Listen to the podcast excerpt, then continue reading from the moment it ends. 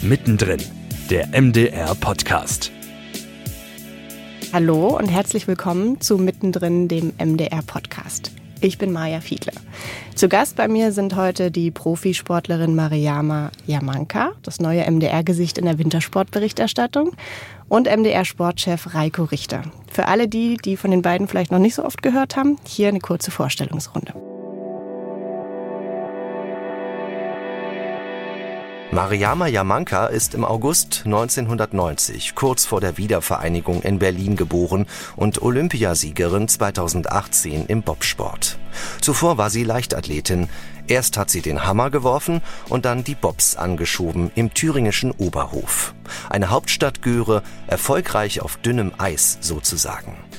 Reiko Richter ist im Erzgebirge geboren, quasi im Schnee. Vielleicht auch deshalb für den MDR Wintersport zuständig in der ARD? In Karl-Marx-Stadt in eine Schule gegangen, die Michael Ivanovich Kalinin hieß und trotzdem Sportchef des MDR geworden. Oder gerade deswegen? Die Führungskraft aus dem Osten kämpft als Ü40-Fußballer aktiv für den Sport im Osten. So heißt auch die Sendung im MDR. Ich freue mich, dass ihr hier seid. Hallo, willkommen. Hi. Guten Morgen, hallo. Soweit erstmal eure Vita im Schnelldurchlauf.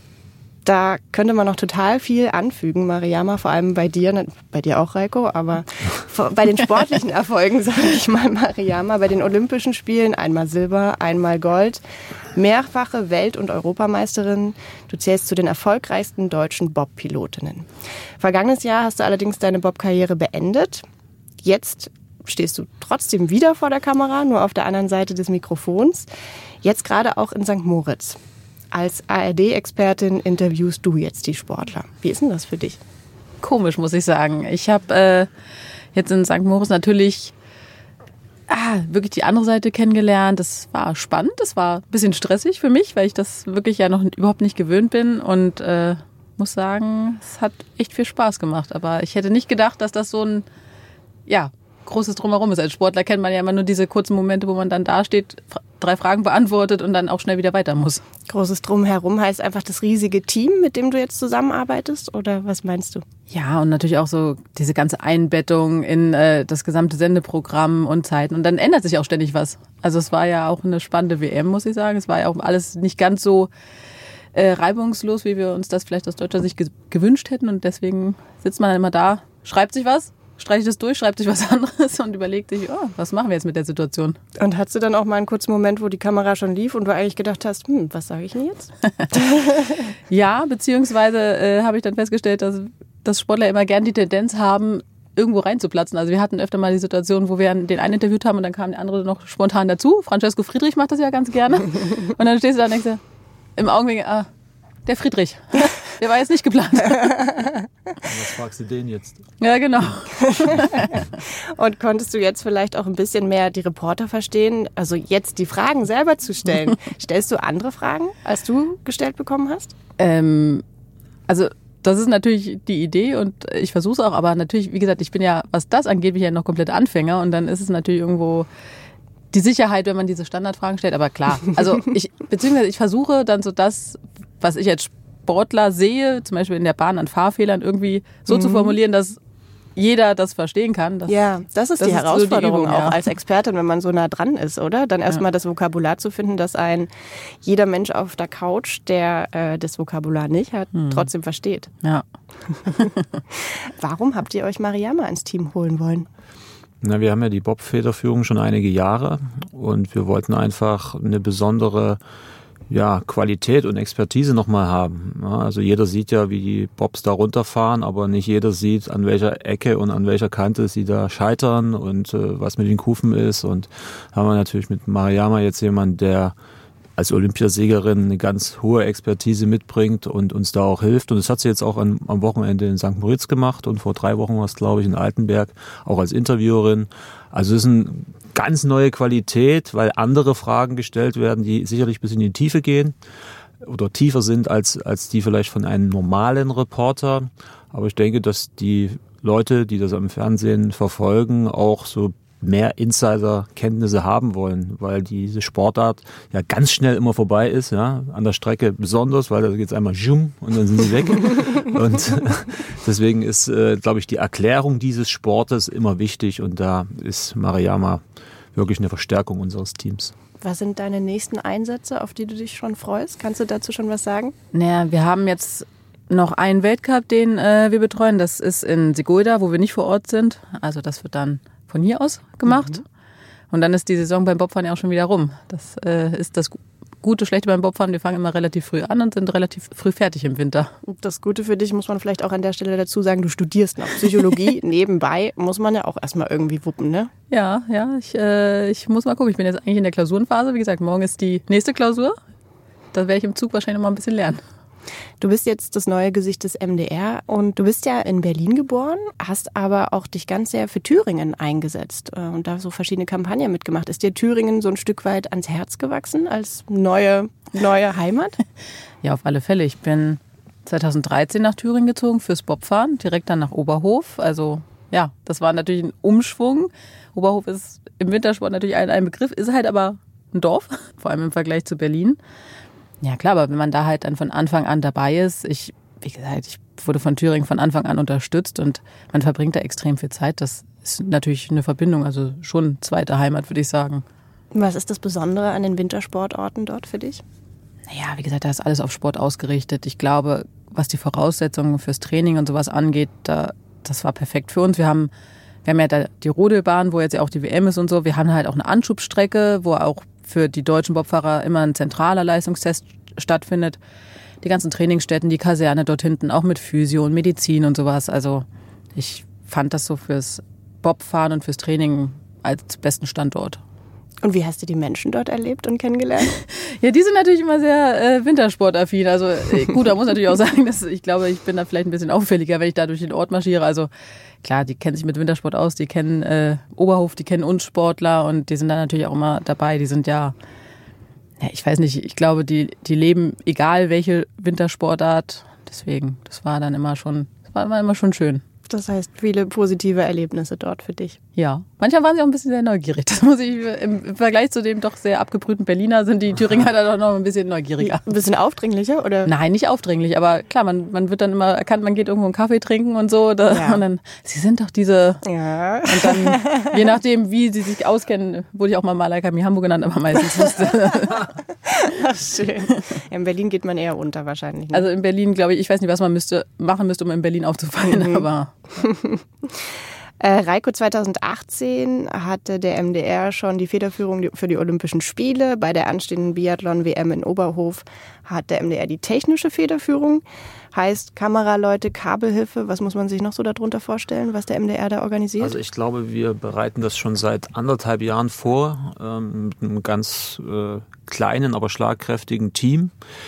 Und wir sind für die ganze Kameraausstattung, für das Weltbild zuständig. Wie viele Kameras sind das ungefähr? Oh, also ich habe gar keine Vorstellung. Über 30, 40, 50. Mhm. Also man muss gucken, es gibt das Weltbild, was da äh, sozusagen das Allgemeine abbildet und dann haben wir ja nochmal extra Kameras, weil manchmal, momentan ist es auch so, laufen die Deutschen hinterher und dann sind die im Weltbild nicht drin, also müssen wir die sozusagen mit eigenen Kameras noch reinschneiden. Also da haben ganz viele fleißige Menschen aus unserer Sportredaktion, aus unserer Sportproduktion, aus der Betriebsdirektion des MDR das über anderthalb Jahre vorbereitet und wir sind schon aufgeregt, dass auch alles gut funktioniert. Also viel Manpower, viel Budget auch mhm. vom MDR, das was da reinfließt und natürlich ganz viel organisatorisches Talent. Und macht es trotzdem Spaß, auch wenn es nur quasi das Signal ist, was ihr produziert? Naja, die Kollegen vom RBB haben die Redaktion. Das ist in der ARD so geregelt, dass es verschiedene Federführungen gibt. Wir haben ja zum Beispiel Bob und Rodeln, nordische Kombination, Eisschnelllauf, also die meisten überhaupt im Winter. Und der RBB hat aus einer alten Tradition heraus, aus den 2000er Jahren, äh, die, den Biathlon-Sport und ja, machen das auch gut. Und da unterstützen wir sie natürlich so gut, äh, wie es geht. Erik Lesser ist ja zum Beispiel Biathlon-Experte, auch ein Thüringer und, glaube ich, sogar guter Kumpel von ja, Mariama. Wir, wir, kennen uns gut. also man kennt sich ja am Oberhof, das hat sie ja gerade geschildert. Das ist ein kleiner Ort, wo man sich ausschließlich auf Sport konzentrieren kann und die Sportler vielleicht dann auch auf sich untereinander. Und bei der nordischen Ski-WM gegen Ende des Monats in Slowenien mhm. hat der MDR die redaktionelle Federführung. Richtig. Was heißt das?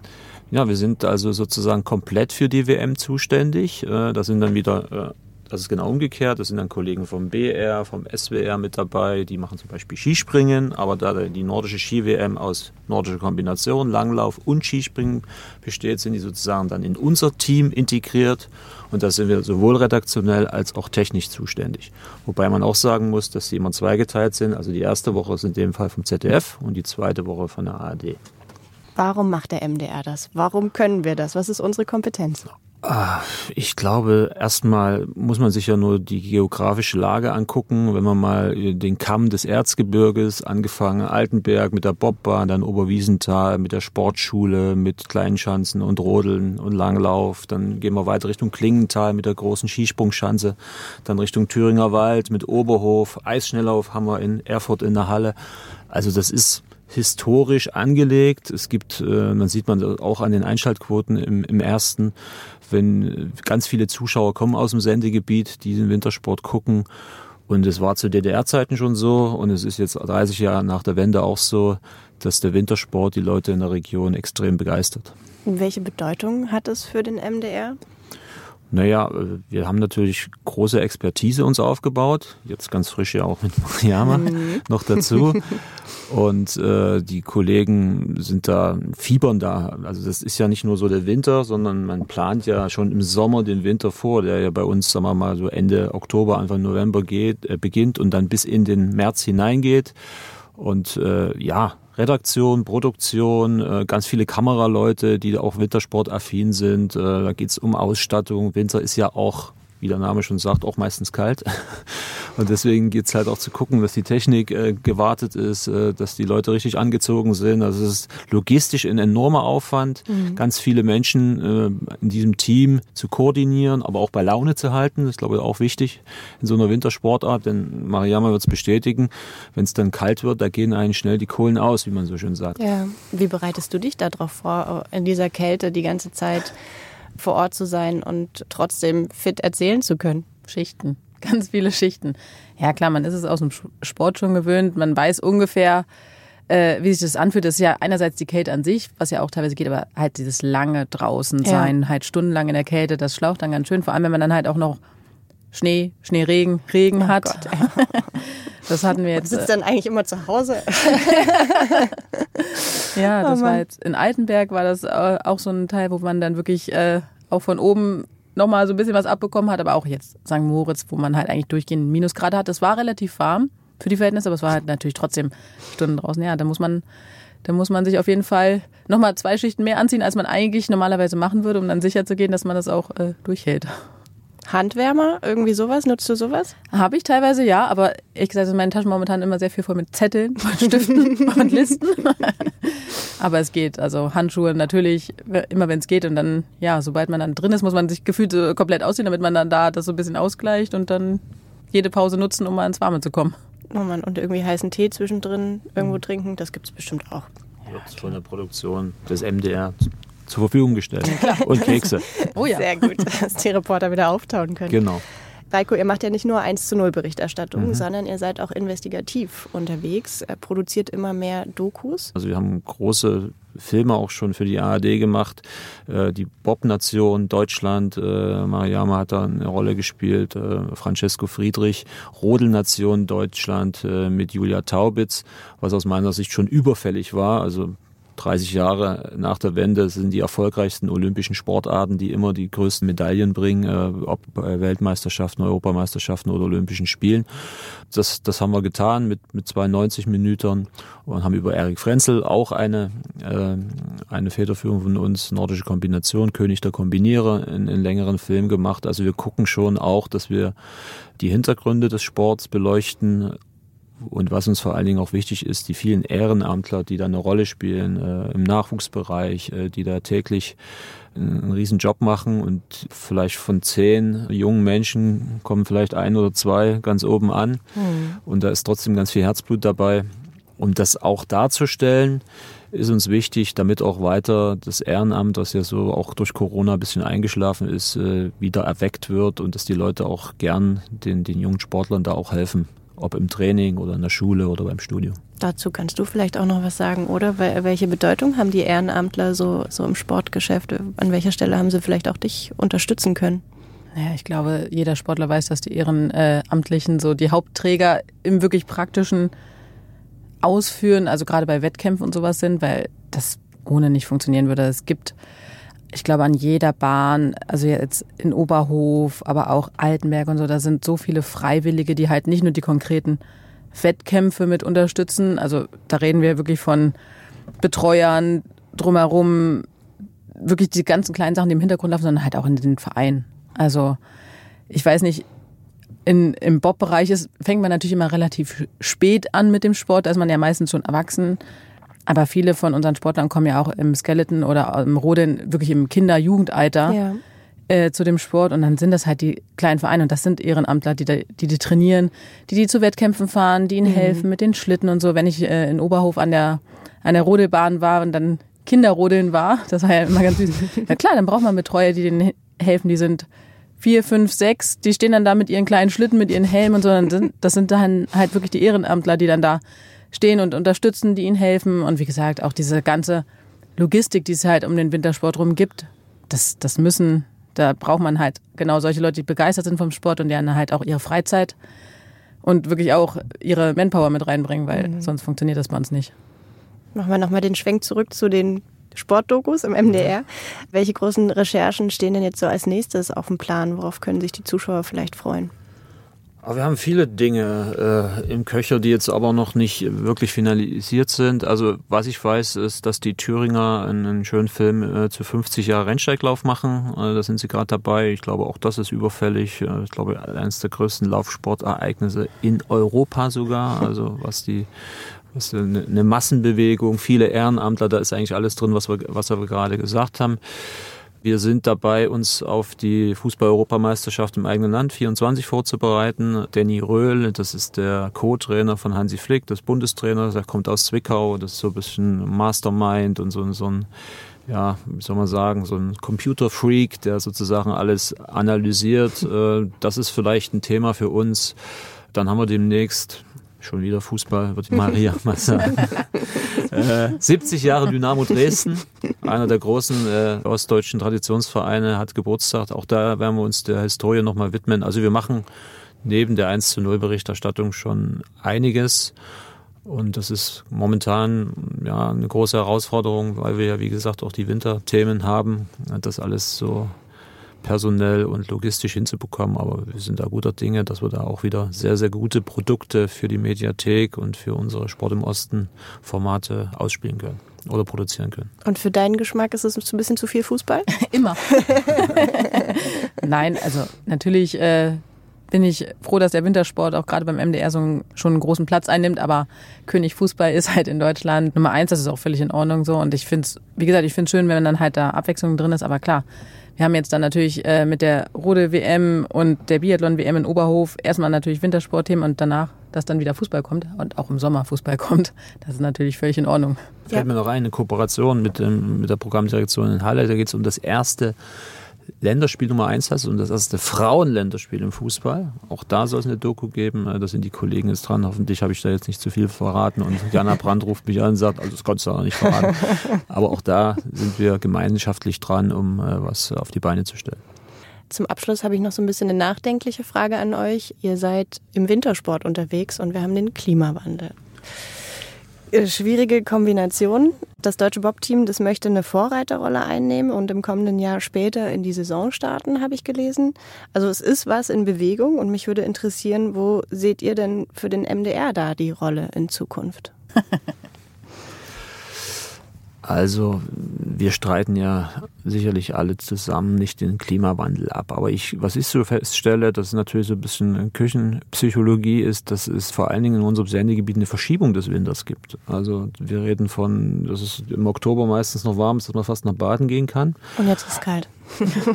Aber wir haben zum Beispiel äh, in äh, Oberwiesenthal, äh, Christian Freitag ist der Geschäftsführer WSC Oberwiesenthal, glaube ich. Und der hat zum Beispiel auch festgestellt, dass er seine Events eher Richtung März verlagert, weil dann ist der Schnee nochmal da. Mhm. Richtiger Schnee, kein Kunstschnee.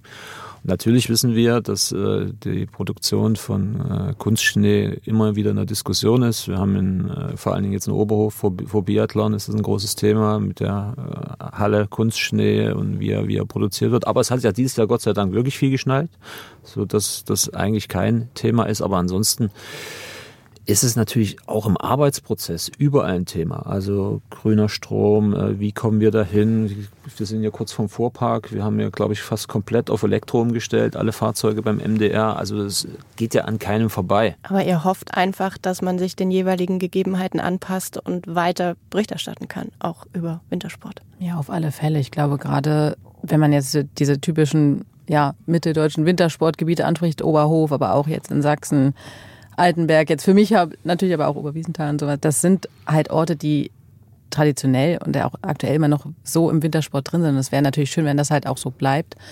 Klar, man muss sich anpassen. Ich denke auch, wenn die zum Beispiel jetzt die deutschen Bob und Rodler äh, insgesamt bisschen später anfangen im Wettkampfkalender, dann macht das durchaus Sinn. Also das haben auch ich als Aktive, wir haben das dann schon festgestellt, dass ja im Oktober es dann teilweise nicht wirklich Wintersport ist, aber man das theoretisch bis März hätte ziehen können, weil halt dann wirklich erst Winter war. Mhm. Aber ja, natürlich wäre es schön und auch wichtig für den Sport, wenn das irgendwie fortzuführen wäre, weil es gehört auch irgendwo auch noch dazu. Klar, wir sind keine Klimaexperten, wie du das äh, gesagt hast, aber ihr seid halt ganz nah dran an den Veränderungen, kann ich mir vorstellen. Ne? Felix Neureuter hat jetzt diese Doku gemacht. Siehst du auch, wenn du da bist, diese, diese konkreten Veränderungen? Ja, also ja, man sieht schon Veränderungen. Jetzt äh, in St. Moritz, wo wir waren, es war deutlich weniger Schnee, als man, als auch ich das gewöhnt ist, als man das allgemein gewöhnt ist. Es war auch sehr warm für St. Moritz-Verhältnisse. Ja, so ein Kälteloch sonst immer, ne, in diesem ja. Tal. Wir hatten da, also wir haben da teilweise deutlich über minus 20 Grad. Also mir ist auch öfter mal der Diesel im Transporter eingefroren. Das ist jetzt definitiv nicht der Fall gewesen. Ehrlich gesagt war es kälter in Deutschland, als wir jetzt wieder angekommen sind. Das sind natürlich schon gravierende Veränderungen, gerade an solchen Orten, wo halt wirklich auf Schnee also gewartet wird, weil die Bahn wirklich komplett aus diesen Schneemassen gebaut wird. Und natürlich Natur als Bahn. Wahnsinn, ja. ja. Das ist schon, es ist schon auffällig. Dann freue ich mich total, dich jetzt äh, häufiger auf dem Bildschirm zu sehen. Mariama Yamanka, Reiko Richter, danke für das Gespräch. Wir danken. Dankeschön. Das war mittendrin der MDR-Podcast. Und diesen Podcast mit vielen weiteren Folgen, den gibt's natürlich in der ARD Audiothek unter mdr.de und da, wo ihr sonst eure Podcasts abonniert. Bei Fragen, Anmerkungen, Ideen schreibt uns gern eine Mail an mdr-podcast.mdr.de. Bis demnächst. Mittendrin, der MDR-Podcast, ist eine Produktion der Hauptabteilung Kommunikation des Mitteldeutschen Rundfunks.